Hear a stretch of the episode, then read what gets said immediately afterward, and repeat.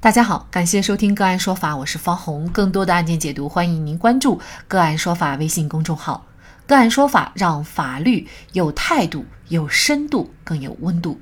今天我们跟大家来关注郑渊洁宣布童话大王停刊，因要维权，背后或另有原因。据中国青年网报道，近期郑渊洁宣布。一九八五年创刊的《童话大王》杂志，二零二二年一月停刊。《童话大王》由郑渊洁创立于一九八五年，该杂志初创时为月刊，曾长期只刊登郑渊洁一人的作品。二零零五年改为半月刊，初刊四百九十五期，杂志总印数超过两亿册，其中多篇文章曾被选入小学语文课本。曾经，郑渊洁还是中国作家版税收入最高的作家。皮皮鲁、鲁西西、舒克、贝塔和罗克等著名角色都出自郑渊洁在该杂志上发表的作品。《童话大王》杂志陪伴中国的七零后、八零后、九零后、零零后、一零后五代读者长大。同时，郑渊洁附上郑渊洁写给三个商标的一封信，信中解释停刊的原因主要是要拿出全部精力对侵权商标进行维权。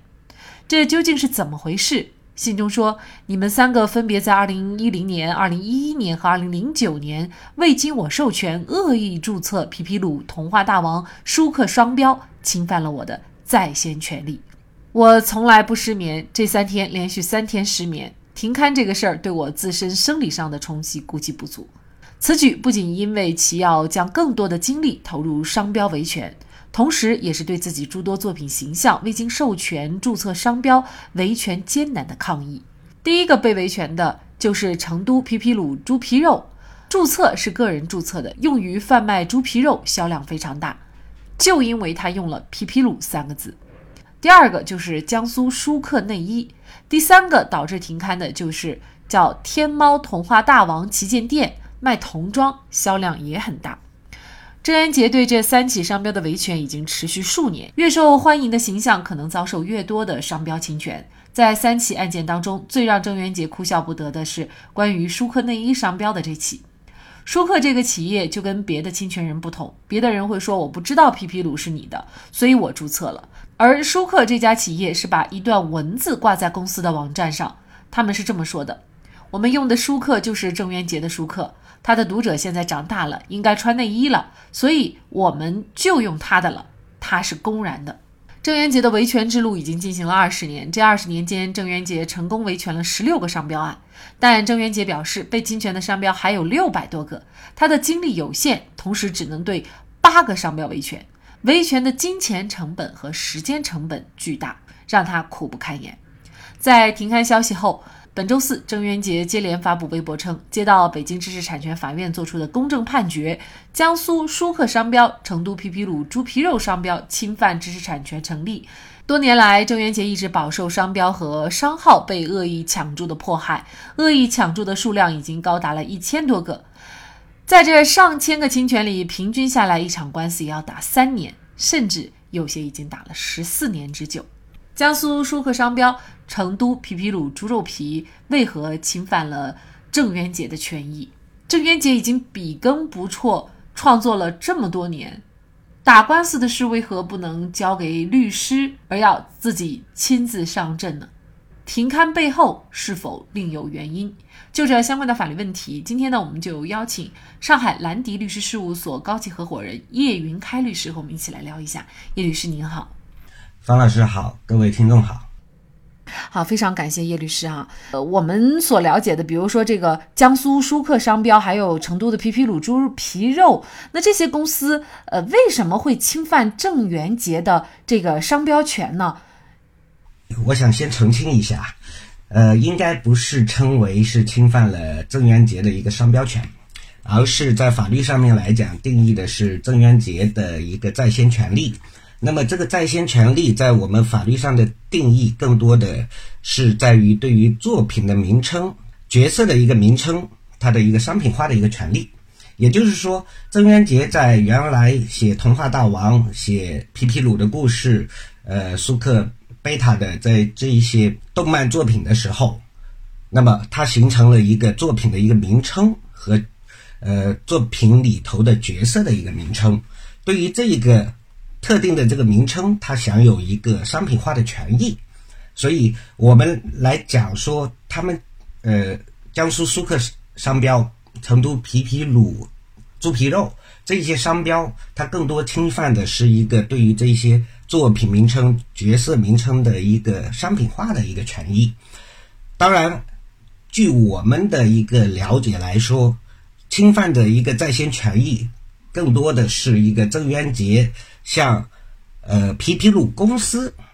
这样的一个公司进行了一个独家版权的一个授权，所形成的一个商品化的一个权益，呃，可能听众不是特别清楚说它背后的一些故事，那么我我也简单在这里给大家说一下。嗯，二零一零年就已经有了一一个公司叫北京皮皮鲁总动员文化科技有限公司，这个公司呃成立之后，经过了 A 轮、B 轮、C 轮的。融资，现在的一个股权架构，它是包括一个股东背后的股东是广西腾讯创业投资有限公司，它的最终受益人是谁呢？就是我们腾讯的马化腾。那么这一家公司实际上占有了皮皮鲁公司的百分之二十八的这个股权。当然，皮皮鲁公司的法人以及最大的一个股东是。郑雅琪，那么郑雅琪又是谁呢？都是就是我们的郑渊洁老师的儿子，这个是媒体的一个报道，所以我们可以看到说，皮皮鲁公司它其实是一个资本化的一个公司，它从郑渊洁老师那边获得了相应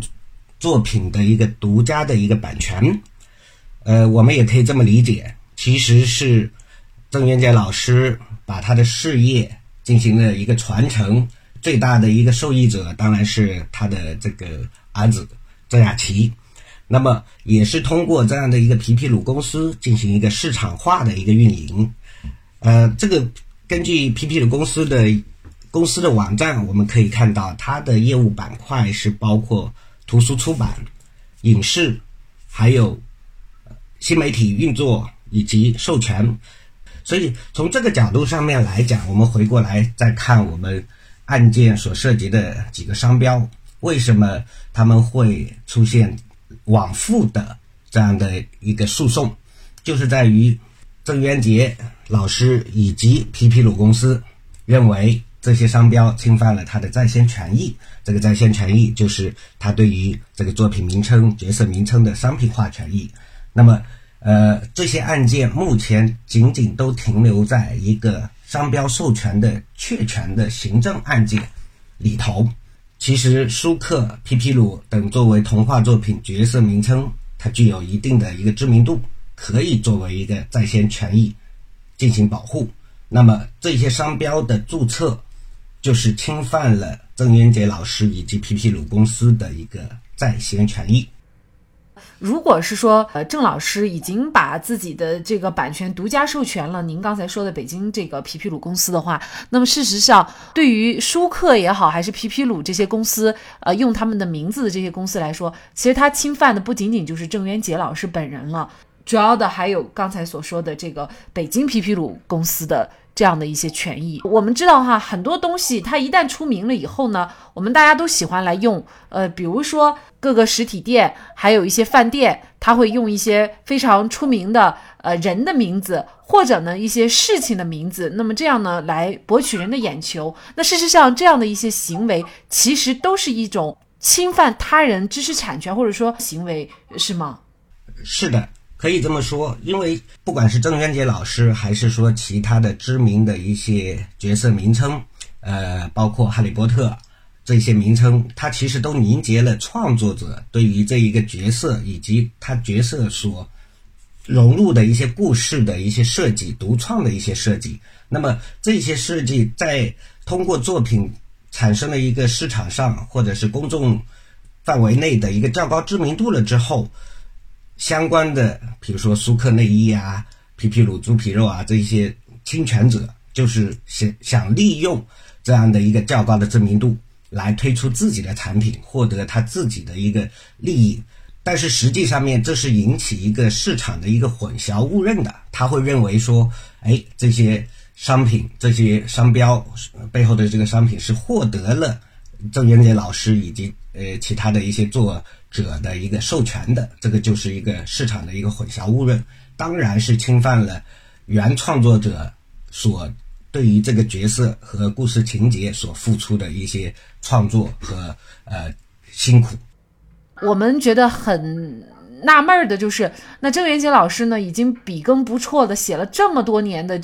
童话大王了，现在呢，居然是为了这些商标而停笔，嗯，这让我们很多受了他的作品影响的八零后。呃，当然还有七零后、六零六零后的这些人感到啊非常的遗憾。那既然呢，这个皮皮鲁公司他觉得侵权了，那他就可以联合专业的律师一起去进行维权。那为什么郑老师还要去停笔呢？他可以继续写呀，这个应该跟他的维权没有太大的冲突吧？嗯。这个也是公众比较关心的一个问题，也是我是八零后啊，呃，我是八零年出生的，也是在郑郑老师的这个作品熏陶下成长的一代。那么，其实我对郑渊洁老师也是非常尊重，对这些作品我也是非常有感情的。所以，从读者的角度上面来讲，都希望说郑渊洁老师能继续创作。当然。像郑老师所说的，哎，他维权维权为什么会产生这么大的一个艰辛呢？呃，这个其实可以从几个方面来来看，就是案件所涉的这几个商标，它其实有一个比较重大的一个问题，就是我们呃商标法里头关于恶意抢注他人商标或者是侵犯他人在先权利的这样的一个保护时效，它是五年内，也就是一个商标。经过抢注，他注册之日起五年内，如果在先权利人认为他是侵犯他的在先权益的，他要向商评委宣告这个商标无效。这个是一个五年的法律上讲叫除次及期间，过了这五年，法律就不会保护了。这是第一个呃难度，就是时效部分有一个商标会涉及到这个问题。第二个部分是关于法律的一个变化。呃，商标法经过历次的一个修订，对于有一些条款，对于是否损害公众利益，是否造成了不利的社会影响，这些条款是经过了一些变化的。第三点就是关于是否造成市场混淆的一个判定的问题。我们举例来说，就是比如说舒克这样的一个商标，我们讲零零后、一零后。可能对于这个舒克的这一些呃知名度就未必是那么的印象强烈了，它会不会造造成一个市场混淆？第四个问题就是程序上面的一个问题。刚才我们讲说，一个商标经过注册、公告和异议期，它获得了一个商标授权了之后，商标注册证了之后，我们需要在五年之内提起无效宣告的一个程序。那么对于无效宣告不服的，还可以向北北知，也就是北京知识产权法院去提起这个行政诉讼，一审、这个二审。那么经过这样的无效宣告和一审、二审这样的一个程序，就是我们郑渊洁老师所说的，他的这一个呃维权的时间呃非常长啊，精力耗费非常大，所以这个导致了说他最终决定。停刊，然后全全身心的精力的去投入到这一些维权工作里头，但是我们又回到我们最早来介绍这个案件的一个背景，我们来看这个维权，它其实是一个商业化的一个运运作，商业上面考虑无可厚非，也是一种宣传的一个手段，案子打得越久越热闹，它的宣传效果可能会更好。可能会更加吸引相应的一些投资，呃，融资的一些的便利，也相信说皮皮鲁公司它进行一个商业化运作，进行资本的一些投入了之后，会推出更新更好的一系列的作品。其实，在维权本身，呃，这个过程当中，侵权的利益损失赔偿这个费用其实是不大的，是吗？对，其实真正的维权成本是不大的啊，但是它产生的一个维权的效果，以及品牌的溢价，呃，以及说公众对于这一个品牌的知名度，呃，大家会多去关注说皮皮鲁公司以及郑渊洁老师他的一些授权产生的一些新的衍生品，这个是一些维权成本所，我们可以说维权成本可能就只只有它收益的九牛九牛一毛。所以，可能也并不像我们的一些公众的一些媒体所宣传的那样，说好像会影响到郑老师的一个写作。不管童话大王的停刊是出于一种怎样的目的，那这个事件呢，也要告诉大家，就是尊重知识产权啊，尤其是那些恶意抢注商标的人，那么他们恶意抢注商标、侵犯别人知识产权的行为呢？也是要付出代价的，嗯，也是提升，呃，公众对于知识产权的一个意识。大家通过一些维权事件，然后不断的关注到知识产权的一些呃价值啊，不断能关注到知识产权创作者他有相应的一个权益，以及说对于法律和司法对于恶意抢注他人商标的一个惩罚。包括说罚款，包括说列入到严重的违法失信的一些名单，呃，以及我们讲最终的法律效果就是宣告该商标的一个无效。其实对知识产权的保护就是保护了创新，而对创新的保护才能激发我们全社会的创新活力，如此我们的社会国家才会有强劲而持续的发展动力。好。在这里再一次感谢上海兰迪律师事务所高级合伙人叶云开律师。更多的精彩案件解读，欢迎您继续关注我们“个案说法”的微信公众号。如果您有相关的法律问题，也可以添加幺五九七四八二七四六七的的微信号向我们进行咨询和交流。感谢您的收听，我们下期节目再见。